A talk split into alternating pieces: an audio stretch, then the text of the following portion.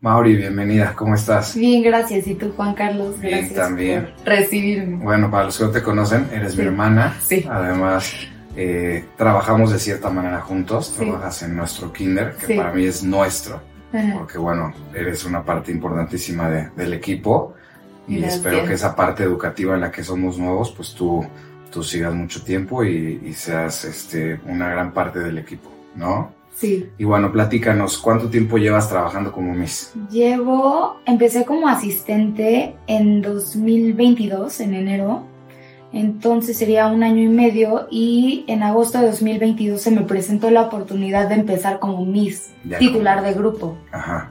¿Y qué tal? Bien, la verdad bien, o sea, eh, muchas cosas, este, risas, este, mucho cariño por parte de los niños, mucho aprendizaje, porque crees a lo mejor que como Miss tú estás ahí para enseñarle a los niños, pero no, la verdad es que de ellos también aprendes muchísimo. Claro, sí, eso es, eso es lo que yo siempre le digo a todos, ¿no? Los Sí. niños tienen muchísimo que enseñarnos, ¿no? sí, Desde, muchísimo. desde las cosas más sencillas hasta las cosas más profundas, ¿no? Su, su capacidad de ser felices con tan poco es algo que Sí. a mí me impresiona y me pesa mucho que lo terminamos perdiendo de adultos. Sí, estoy totalmente de acuerdo. Aparte, o sea, algo que me gusta mucho de los niños es que ellos siempre son auténticos, ellos siempre Sí. son como reales a sí mismos y algo que siento que a los adultos nos cuesta mucho de repente, como que a veces nos perdemos y con los niños siempre van a ser auténticos, entonces eso se me hace padrísimo. Claro, y bueno, tengo entendido que hay pues varios caminos para convertirte en Miss, ¿no? Sí. Que puede ser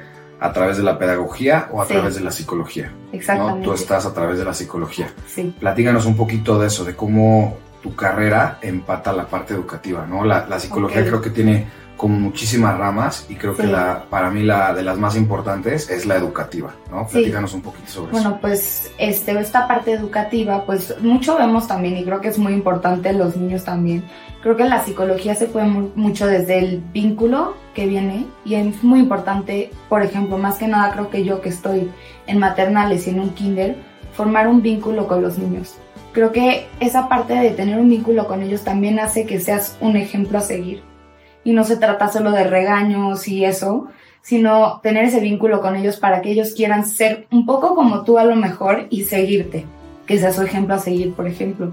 Y pues esa parte educativa pues también viene mucho la parte, pues lo que aprendemos todo lo de, o sea, motricidad, la parte psicológica, cognitiva, este, social, muy importante lo social, los niños van aprendiendo cómo convivir con otros.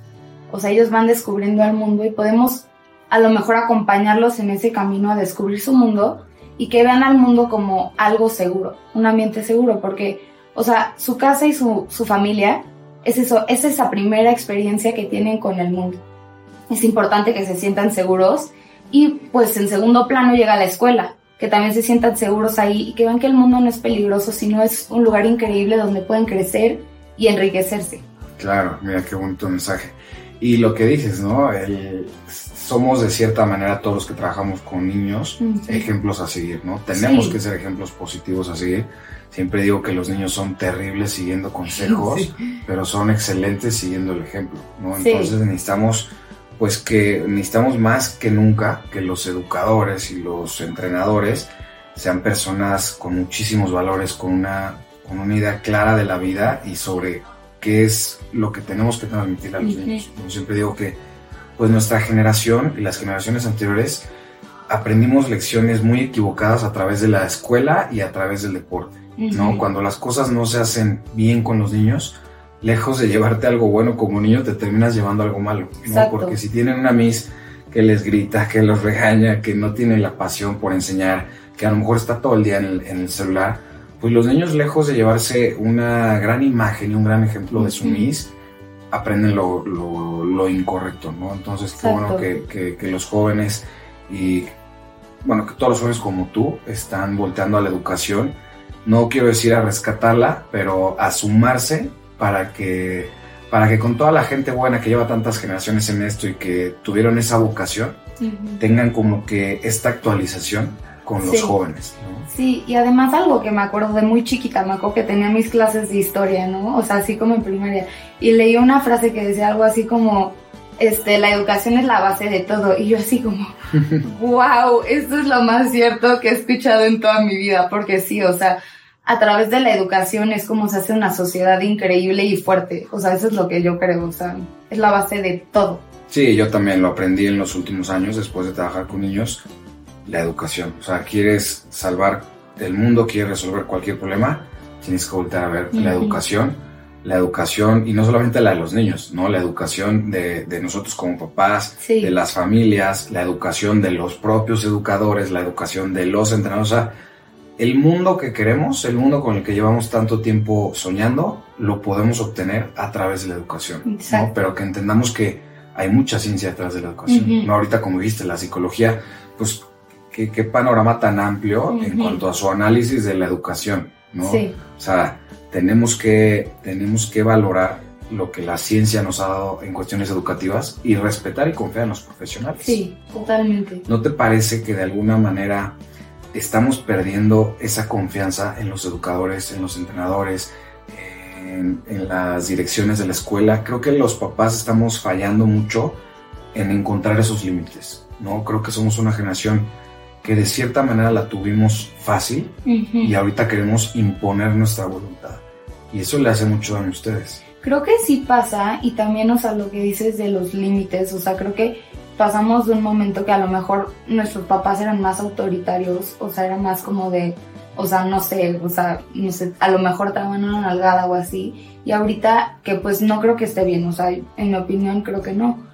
Yo, yo, la verdad no. pero o sea, creo que hay que poner límites con amor porque se, se pierde mucho ese momento de cómo pongo un límite, pero tampoco, o sea, quiero llegar a lo súper autoritario. Claro, mira, yo te Creo que eso es muy complicado, o sea, como que es algo que se está complicando mucho en general a esta nueva generación de papás, o sea, creo que sí es algo que sí está costando mucho trabajo y creo que ellos se encuentran como entre la espada y la pared porque no quieren caer, o sea, ni en uno ni en el otro. Entonces, pues se pierde mucho y no saben cómo. Sí, sin darse cuenta, rebasan estos límites y como tú dices, con las mejores intenciones, sí.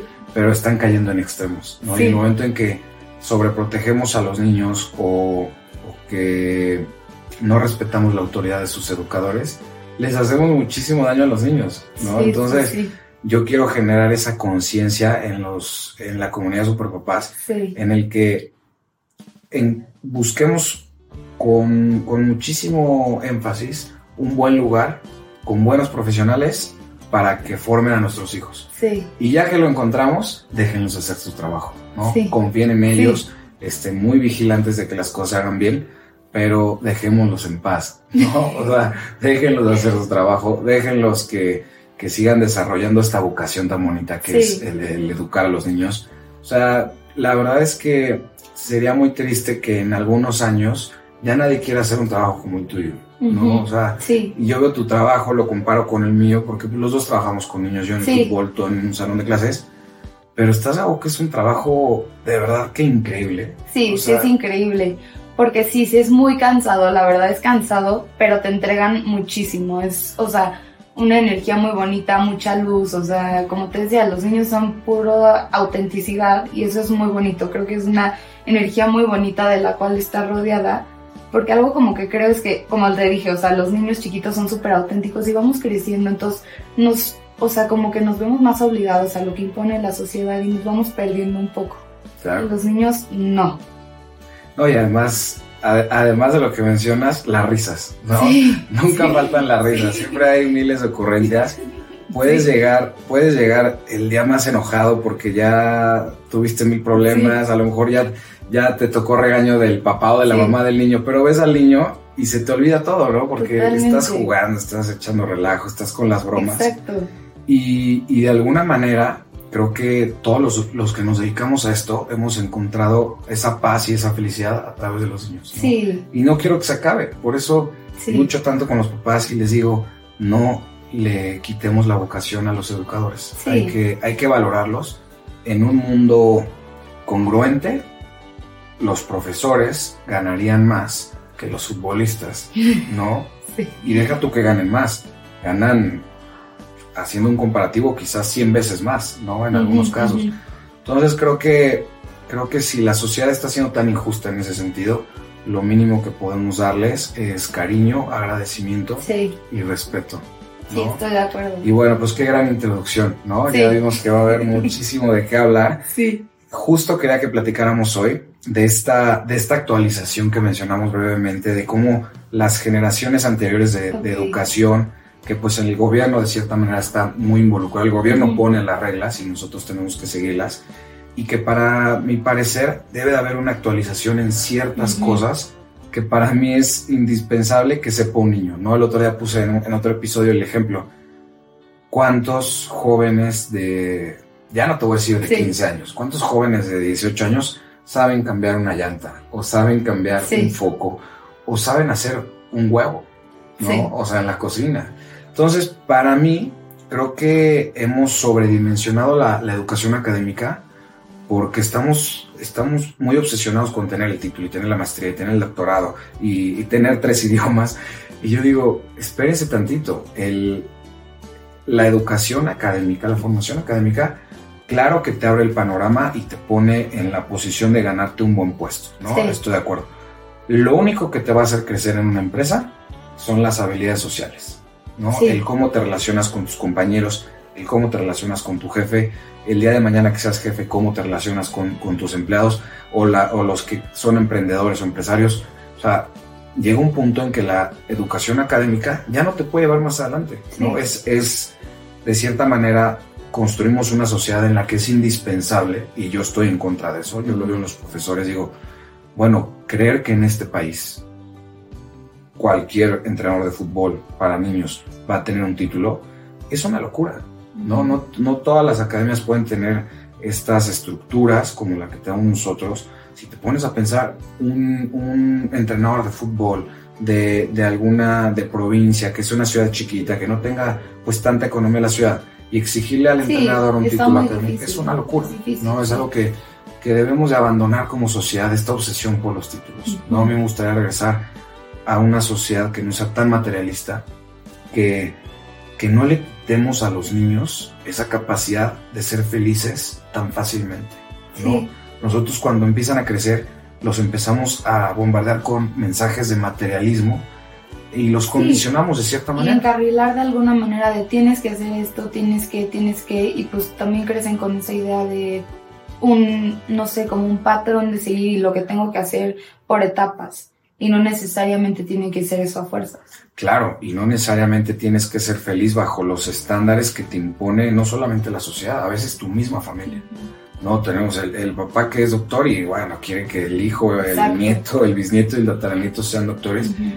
Y muchas veces no, no es lo que buscan. Y no lo que los hace felices, porque también, o sea, creo que todas las personas nacemos con algo especial y creo que es importante que, que, desarrollemos eso y que lo explotemos. O sea, como lo vi en alguna clase que tuve en la universidad, es un don. Y entonces ese don estás para donarlo a la sociedad. Claro, y, eso es súper importante. Para mí siempre digo eso, hay que servir a la sociedad. Si tú eres alguien excelente con los niños, te encanta formarlos, bueno, pues te necesitamos ahí, ¿no? Deja tú que, que, además te gusta, pero la sociedad te necesita ahí, ¿no? Para que podamos transformarla y, mejorarla, ¿no? Entonces, para ti, ¿cuál sería la primer materia que debería de ser obligatoria en la formación de los niños, ¿no? Y dime, dime cuál y a qué edad y el por qué. Yo creo que empezando desde una de inteligencia emocional. Ok. Inteligencia emocional con psicología, mucho que venga también de autoestima. O sea, creo que, o sea, para los niños primero que nada se forman la autoestima con los papás. Sí o sea, siempre con los niños, ya con adolescentes es con ellos mismos, pero siempre los papás y figuras de seguridad como maestros. Entonces, hacerlos entender que son importantes, que son queridos, o sea, todo eso creo que es súper importante y que tengan una autoestima suficientemente fuerte como para sentirse seguros de sí mismos. Claro, y que se les ayude a, encontrar sus cualidades desde chiquitos. Exacto, y también inteligencia emocional, porque sí es muy importante que los niños pues reconozcan todas sus emociones ver que ninguna emoción es mala, porque sí, creo que, o sea, pasó mucho, por lo menos a mí, de chiquita me pasó que, o sea, creo que no reconocía bien mis emociones, entonces era como de, no pasa nada, soy feliz todo el tiempo, este, entonces era mucho de reprimir, o sea, ya reprimía, reprimía, reprimía, entonces no sentía nada, solo podía ser feliz. Este, sí, nos condicionan como- a que tienes que ser feliz. Bueno, Exacto. pero ¿cómo soy feliz? Y, y no está mal, o sea, no está mal sentirme enojada, o sea, sí saber por qué estoy enojada, qué me hace enojar y también expresarlo de una manera y manejarlo de una manera sana, o sea, y adaptativa, que no sea de que, bueno, estoy enojada, entonces agarro la computadora de mi papá y la aviento al piso, o sea, Sí. no, pero sí decir, estoy enojada, ¿por qué? ¿Qué pasó? Y sí reconocer también la tristeza, porque ninguna emoción es negativa y creo que eso es muy importante que los niños lo sepan. Claro, y, y, y te voy a decir algo, yo me vengo enterando ahorita que me lo dices, ¿no? todos sabemos, bueno, todos crecemos creyendo que eh, pues son emociones negativas, Sí. ¿no? La tristeza, Sí, sí. eh, eh, pues hasta el rencor, eh, los celos, o sea, todas estas emociones que, que tildamos de negativas, al final de cuentas, todo ese abanico de emociones son los que no- lo que nos hace humanos. Ujú. Y saber lidiar con esas emociones es lo que nos va, nos va a determinar de cierta manera eh, el éxito y la felicidad, ¿no? Exacto. Porque si cada vez que te tropiezas te quedas clavado dos semanas en, en el coraje, pues se vuelve más difícil la vida, Sí. ¿no? En la medida que tú puedes regresar al punto de arranque después de una decepción, después de una tristeza, después de un corazón roto, entre más rápido regresas a tu estado normal, pues la vida se vuelve más fácil, Sí. ¿no? Y digo, ahora que lo dices ahí mismo, también hablar un poco del tema de la resiliencia con los niños. O sea, como de si estoy triste o estoy enojada, pero me levanto y puedo seguir adelante. O sea, eso también. Y muy importante, este, un- una psicóloga que se llama Brené Brown habla mucho de la resiliencia con la vulnerabilidad.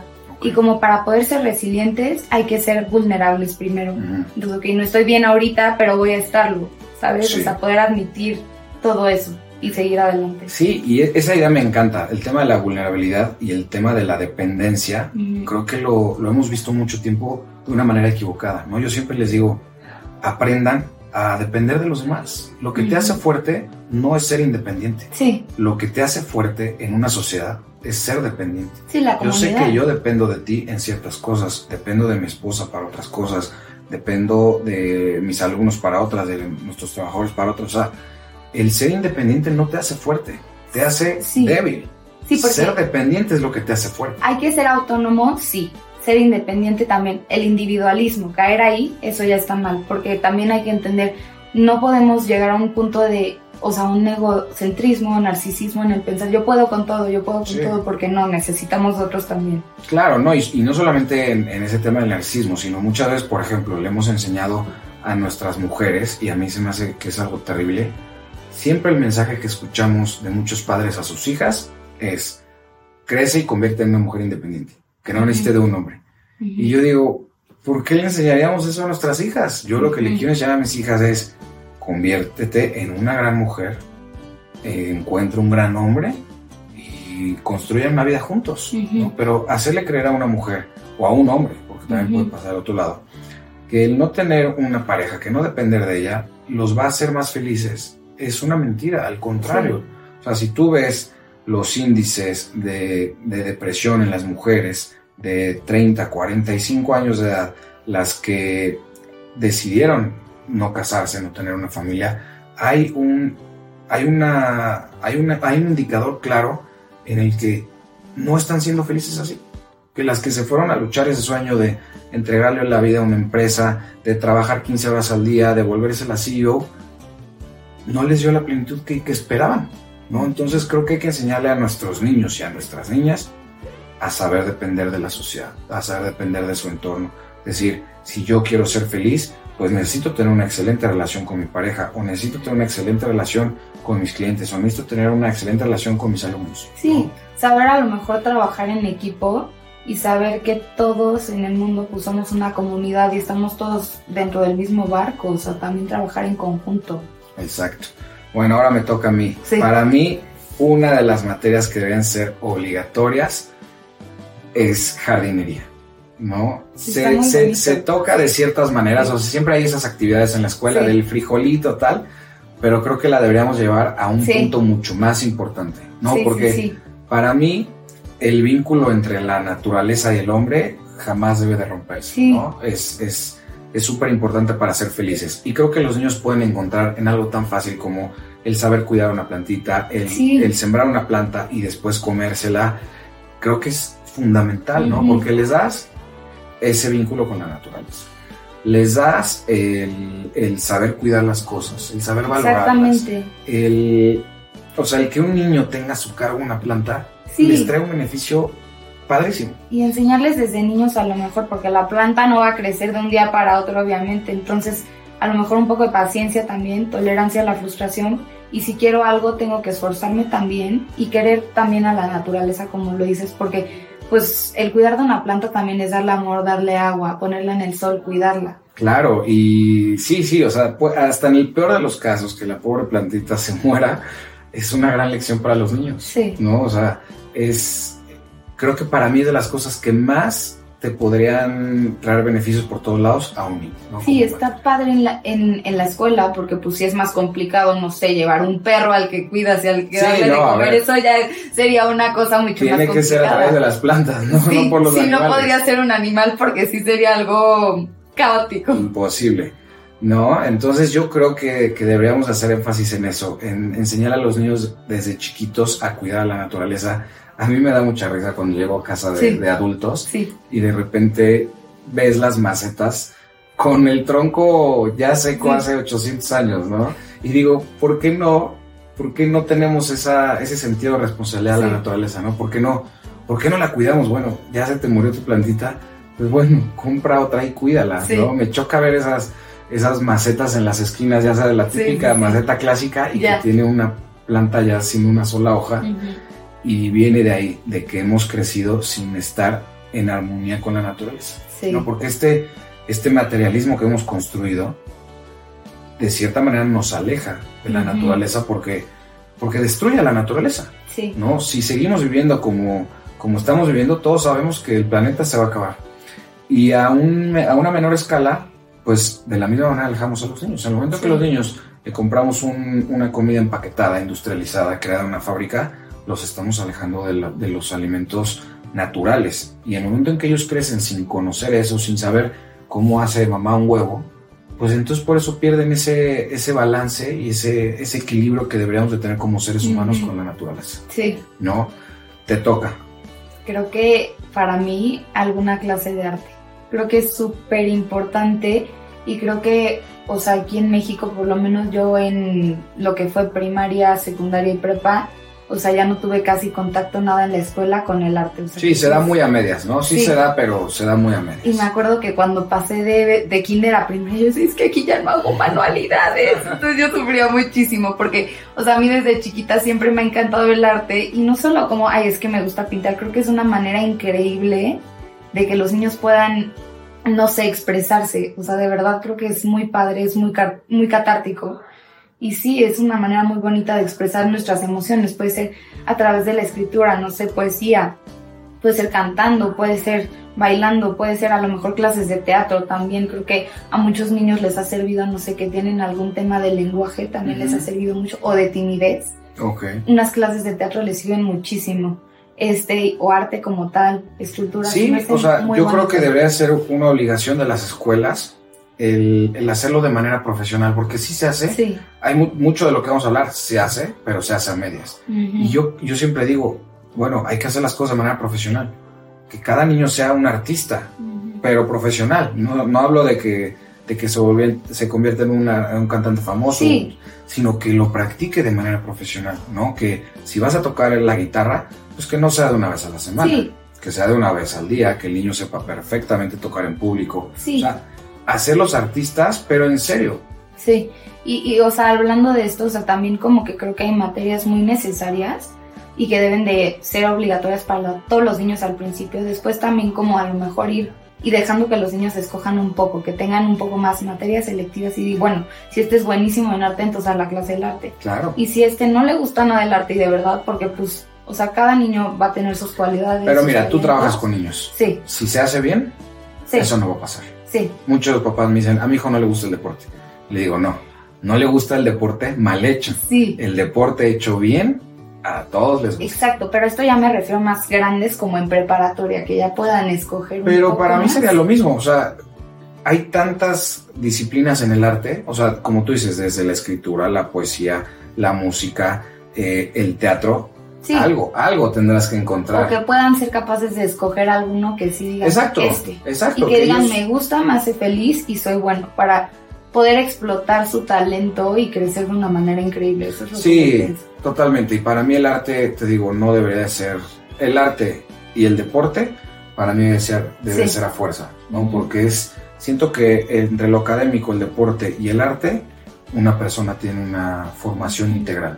Sí, ¿no? Entonces, hay que desde chiquitos enseñarles mucho sobre el Ujú. arte. Y como tú dices, ya que van avanzando, pues ya tienen un año a lo mejor de música, ya tienen un año de teatro, ya tienen un año de poesía. Y ya ellos pueden encaminarse a las que pudieran ser opcionales, ¿no? Eso está Sí. increíble. Bueno, me toca a mí. Para mí una fundamental, que ya viene obviamente en los Ujú. últimos años de preparatoria, es economía familiar. ah, sí, No, muy o sea, importante. Sí. ¿Te das cuenta cómo Sí. la gente se está, bueno, cómo los jóvenes se están casando, están teniendo hijos, están planeando su vida alrededor de una fantasía? No creo que creo que mucha gente de, de- que tuvo cierto privilegio, ¿no? Que, que nunca tuvo carencias económicas, que siempre Sí. le- que siempre tuvo ahí a sus papás como respaldo económico, de repente se están casando esperando lo mismo, ¿no? O sea, que, que los papás sigan Sí. sigan haciéndose cargo de eso. Tienes gente que se está casando a los 22 años, eh, no han acabado ni siquiera sus estudios, no tienen trabajo. Y yo digo, bueno, ¿por qué te casarías si aún no resuelves?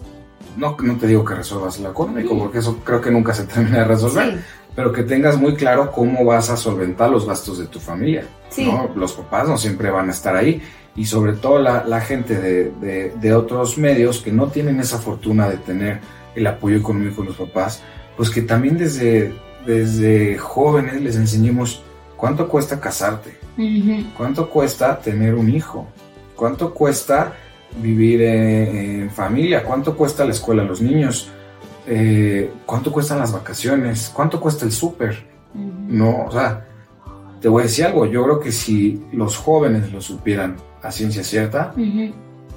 Nos evitaríamos de muchísimos embarazos no planeados, nos evitaríamos de muchísimos divorcios, nos evitaríamos de muchísimos niños abandonados sin papá o sin mamá. O sea, creo que muchos de los problemas sociales que tenemos los estamos queriendo atacar de una manera tonta, ¿no? Hoy en día se habla muchísimo de la educación sexual, de enseñarle a los jóvenes desde chiquitos, desde los 13, 14 años ya educación sexual. Y yo digo, para mí es una locura. ¿Por qué? Porque no deberíamos estar acercando a los jóvenes a eso. Tendríamos que estarlos alejando. Y cuando sepan lo que cuesta, con eso solitos se van a alejar y se van a dar cuenta que en la vida hay momentos para todo. ¿Quieres tener una familia? Excelente. ¿Quieres casarte? Excelente. Pero tienes que tener mucha conciencia de lo que cuesta y no deberías de poder hacerlo si no tienes manera de solventarlo. Sí. ¿no? Porque ahorita tenemos bodas de millones que dura el matrimonio un año. Sí, Es una locura. sí, sí, sí. Y eso viene de que los jóvenes no tienen la menor idea de lo que cuesta, de lo que significa, del esfuerzo que implica la vida en familia. Sí. ¿no? Entonces, para mí, a los 15 años, en lugar de bombardearlos con tonterías de educación sexual y de responsabilidad, y no, no, no, hay que explicarles, no es la edad para esto. No es la edad para esto porque, quitando el tema ya económico y de responsabilidades económicas de lado, hay una edad para todo y cuando rebasas esos, esos límites, afectas tu cuerpo, afectas tu mente, afectas Sí. tu espíritu, le haces mucho daño a los jóvenes cuando de cierta manera promueves el que empiecen a tener relaciones tan jóvenes y les dices, sí, pero con protección. Esa protección no sirve para esto. Ujú. El corazón no lo puedes proteger. Tú no le puedes pedir a un joven de 15 años, oye, bueno, si vas a tener relaciones con tu novia, pues sé respetuoso, ¿no? Ellos todavía no entienden a ciencia cierta que es el respeto, Sí. porque tienen 15 años, porque no es la edad en la que deban de compartir su cuerpo con, Sí. con otros jóvenes, ¿no? Entonces, ya metí otra materia en esto, que sería prohibición de, de relaciones antes de los... Por, mira, no quiero sonar muy mucho. Para mí los 18 siguen siendo muy jóvenes. En mi casa voy a inculcarlo mucho más grandes, pero bueno, la ley nos Sí. dice que por lo menos 18 años. Y decirle a los jóvenes, las reglas para hacerlo antes es una equivocación que estamos cometiendo como Sí. sociedad, ¿no? Sí. Te toca. Bueno, yo creo que una clase de, o sea, ya hay de deportes, pero más enfocado, más enfocado y más serio. Más yo creo que profesional. más serio. Más profesional, más profesional, sí, y más serio, la verdad, porque sí creo que luego las clases de deporte son las que no toman en serio, ¿no? O sea, como es de que, ah, bueno, esta es la que me vengo a sentar o la que vengo a platicar con mis amigos, entonces como que no, o sea, también ponerlo más serio y poner también a lo mejor un poco más de énfasis en lo importante que es el deporte, ¿no? O sea, no solo, o sea, para estar bien físicamente, sino que creo que es una manera increíble de estar bien aquí mentalmente. Claro. Y aparte el deporte creo que trae muchas lecciones muy bonitas para los niños. Puede ser trabajo en equipo si es algo como fútbol. Este, también que muchas veces es aquí en la mente para poder lograr ese algo increíble. O sea, de verdad pensar el yo puedo y sí puedo y voy a seguir adelante. O sea, creo que eso es algo muy bonito del deporte. Sí, y ¿sabes dónde empezaría? En valorar a los profesores de deporte. Sí. Como que siempre son los olvidados en Sí, las escuelas, ¿no? Siempre, y siempre Sus es como, ah, si no a su clase, este... No, y los pobres profesores, al no ser de tiempo completo, pues tienen que andar de, eh, de escuela en escuela. exactamente, Y no es justo, ¿no? Si Sí. queremos que el deporte le enseñe a nuestros niños las lecciones correctas, tenemos que empezar valorando a los profesionales del deporte. Y no hablo Sí. solamente de los papás, sino de las escuelas, ¿no? De las, Sí. de las instituciones. Tenemos que valorar más a los Sí. profesores de educación física y al mismo tiempo exigir una formación más profesional, ¿no? Sí. Porque el, entre, el, entre el básquetbol bien hecho y el básquetbol mal hecho, hay un mundo de diferencia. Sí, porque es súper diferente jugarlo bien. Yo jugué básquetbol muchas veces, pero no sabía las reglas ni nada. O sea, me encantaba, pero nunca supe las reglas. Y creo que sí hace falta mucho eso en las escuelas de México, como inculcar más el deporte en serio. Sí, más profesionalismo en lo académico, en lo artístico y en lo deportivo. Si lo vamos a hacer, lo tenemos que hacer de una manera Ujú. profesional, Sí. ¿no? Me toca. Para mí hay una, hay una filosofía muy importante que a mí me ayudó a transformar mi vida, que la sigo al día de hoy y que creo que en especial para los hombres, creo que también aplica muchísimo Sí. las mujeres, pero para los hombres en especial, que debemos enseñarles es el estoicismo, ¿no? Esta corriente de la filosofía eh, pues nos habla de ser hombres resilientes, hombres, hombres de familia, hombres alejados de los vicios, eh, muy conscientes de nuestro papel en la sociedad, ¿no? Yo siempre, siempre, siempre hablo de servir a la sociedad, ¿no? Sí. Y dentro del estoicismo vienen esas cosas. Eh, otras cosas, estar en armonía con la naturaleza. O sea, te, de verdad te puedo decir aquí Sí. 100 lecciones sobre el estoicismo que le pueden dar muchísimo a nuestros niños. No creo que de cierta manera nos hemos alejado de la filosofía y hasta Sí. nos burlamos de ella, ¿no? Siempre, Sí. siempre decimos, no, los de la, los que están en la carrera de filosofía son los, Sí. los más raros, ¿no? Y al contrario, la filosofía creo que es una de las ciencias más, bueno, no las ciencias, perdón, es una de, la, de las cosas más importantes que tenemos que estudiar Sí. como, como humanidad, ¿no? En la medida que nos hemos alejado de la filosofía, hemos ido perdiendo esto que nos hace humanos. Lo que nos hace humanos no es tener la capacidad de transformar un árbol en un mueble.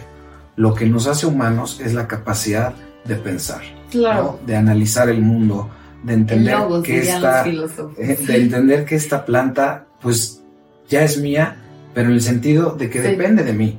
Ujú. No es que ya se me yo puedo agarrar y decir, ya no, ya me aburriste, te tiro. Ujú. No, es mía porque depende de mí, porque es mi Sí. obligación cuidarla. Entonces, creo que si empezamos a, a enseñar a los niños estoicismo, vamos a tener una generación que va a transformar radicalmente al mundo. ¿no? Tener niños capaces de, de controlar sus impulsos, de alejarse Sí. de los malos hábitos, de ser personas respetuosas. Creo que a mí de lo que más me duele ver hoy en día, y no hablo de mis alumnos, sino hablo de, de otros, otros lugares que me ha tocado ver, a veces cuando juegas contra otros equipos, y de repente, en lugar de que te den la mano, te mientan la madre. Un niño- No, un no, niño no de- está bien. un niño de 8 años, a mí me da mucha tristeza. Y yo digo, ¿dónde está el entrenador? ¿Dónde están los papás? O sea, ¿por qué un niño de 8 años está haciendo esto? ¿Por qué en lugar de decir, bien jugado, hayas ganado hayas perdido? ¿Por qué no se está yendo con una sonrisa? ¿Por qué se está yendo insultando?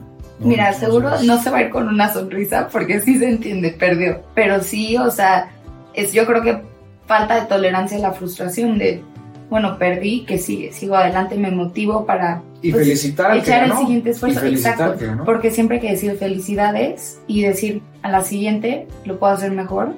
Y siempre ir con esa mentalidad de lo hicieron muy bien y aplaudir también los méritos de los demás. Eso es muy importante. Claro, siempre hay que tener mucha humildad en la, en la victoria y mucha fortaleza en la derrota. Sí. Las dos son grandes lecciones. Entonces, enseñar a los niños eso, estoicismo, a, a, entender que la vida está llena de victorias y de fracasos. Son igual de importantes en la formación. Creo que también me gustaría como muchas corrientes también más de la filosofía, porque también es padre como ver los grandes pensadores todos y a lo mejor encontrarte con alguno que no piensa igual que tú y decir, pum, como cuestionarte y empezar a pensar, o sea, eso es padre. Sí, sí, exacto, no solamente tomar el estoicismo, sino decir, bueno, en cada año vamos a ir dando algo, ¿no? Por ejemplo, yo creo que el estoicismo puede aplicar muy bien a, niños desde los 8 años de edad ya hasta la adolescencia, ¿no? Pero hay muchísimas cosas que se pueden complementar y hay otras cosas súper bonitas para los más chiquitos. Sí, y ponerlo a su nivel, exactamente. O sea, porque no tiene que ser, bueno, y Nietzsche dijo esto y esto y esto con los chiquitos, porque te van a decir de quién me hablas, no me importa quién es ese señor. Pero a lo mejor como enseñar también, no sé, Sócrates también. Mira, para mí, y voy a, voy a agregar otra materia más, que sería, yo creo que el tema religioso, independientemente de la religión que la gente profese, nosotros somos católicos, creo que de cierta manera es eso que tú dices, ¿no? Mucha filosofía eh, traducida al lenguaje de los niños. ¿no? en la Biblia, la Biblia está repleta de, pues no sé si fábulas, sería el, fábulas, metáforas, eh, reflexiones que aplican perfecto para los niños, ¿no? Y, creo que mucha de la educación religiosa en nuestro país se basa en eso y a mí me encanta, ¿no? Entiendo Entiendo la gente que está en contra de, la educación religiosa, tendrán sus razones, yo estoy a favor por ese tema, ¿no? Por ese tema de, las lecciones humanas que se le da a los niños a través de, pues, de la Biblia, de, pues, de los libros que cada, cada cultura tiene y que son muy valiosas, ¿no? O sea, un, libro que te enseña eh, a amar, que te dice, honrarás a tu padre y a tu madre, ¿no? O sea, con eso ya o sea, ¿qué, lección tan bonita le das a un niño y, está clarísimo, ¿no? Puesto en un libro que, deberíamos estar enseñando a los niños. Sí. Esa y, mil cosas más de filosofía, como tú dices, ¿no? Sí. Para terminar, tu última materia obligatoria. Uy, la última. Sí. Ok. Digo, podemos hacer otro episodio con las que nos faltan, porque yo también me quedé con ganas de muchas más. pero ¿con cuál te gustaría despedirte hoy? No sé, o sea, podría ser una que ya está o alguna que piense yo. O sea, no sé. Puede ser una nueva o una, como te dije, de la jardinería que sí, se hace, pero hacerla en serio. Ok. Eh, no sé. ¿Cuál me gustaría ahora? Déjame pensar. Bueno, ¿qué piensas tú de religión, de la educación religiosa? O sea, a mí sí me gusta en lo personal. O sea, en lo personal, y como dices, entiendo perfectamente la gente que no está de acuerdo, pero me gusta la manera en la que tiene que enseñar lo que es correcto y lo incorrecto a los niños. Exacto, eso me falta una manera bonita de enseñárselo a los niños. El bien y el mal, ¿no? Exacto.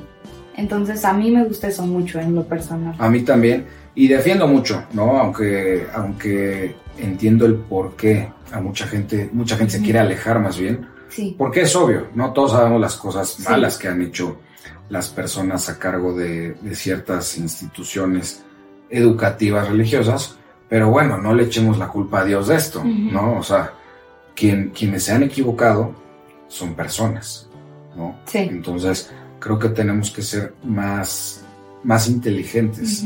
si, si vamos a alejar a nuestros hijos de Dios, ¿por qué lo haríamos por culpa de personas? Sí. ¿No? Creo que yo siempre digo, y lo digo abiertamente, yo soy una persona religiosa, a mí me encanta que mis hijas crezcan con esa formación. Y yo invito a todas las personas que se han alejado de Dios por las razones incorrectas, que recapaciten por sus hijos, ¿no? por las grandes lecciones tan bonitas que le puede dejar a los niños el acercarlos a Dios. ¿no? Por ejemplo, algo, yo lo platicaba con, mi amigo Tacho cuando empezamos este proyecto y hablamos sobre religión, ¿no? por qué la gente se ha alejado de Dios. Yo digo, imagínate la gran tragedia que puede ser para un niño perder a sus padres. No. Y no es lo mismo que tenga que afrontar eso de cierta manera solo a tener el consuelo de sentir a Dios a su lado, de creer, de creer o de saber que sus papás están en el cielo esperándolo, que el final de esto no es la muerte. O sea, creo que le estamos quitando injustamente mucho a nuestros niños por nuestra falta de criterio. Y es momento de reconsiderar, ¿no crees? Sí, yo sí, o sea, yo sí, pero a mí la verdad sí me gusta mucho lo personal. Perfecto, pues para despedirte, quiero hacerte una pregunta que le hago a todos los invitados. Sí. ¿Qué te gustaría heredarle a tus hijos? Híjole, creo que, o sea, una mentalidad fuerte, o sea, en la que ellos o sea, puedan ser felices, no que sientan la presión de tengo que ser feliz y que se sientan presionados, pero que sean personas, pues no sé, que hagan las cosas bien, o sea, que sean personas que quieran hacer un cambio en el mundo, ¿no? Que, que pues, o sea, no sé, puedan, o sea, hacerse cargo bien de una familia, que, que sean personas honestas, humildes, que le echen ganas siempre y que siempre hagan su mejor esfuerzo, siempre ante todo. O sea, creo que eso en especial, o sea, y mucho para dar a los demás, yo creo, mucho amor, o sea, yo creo que eso especialmente. Perfecto, pues muchísimas gracias por haber estado aquí y nos vemos pronto para el capítulo 2 de materias obligatorias. Ok, ah, gracias. Perfecto, muchísimas gracias.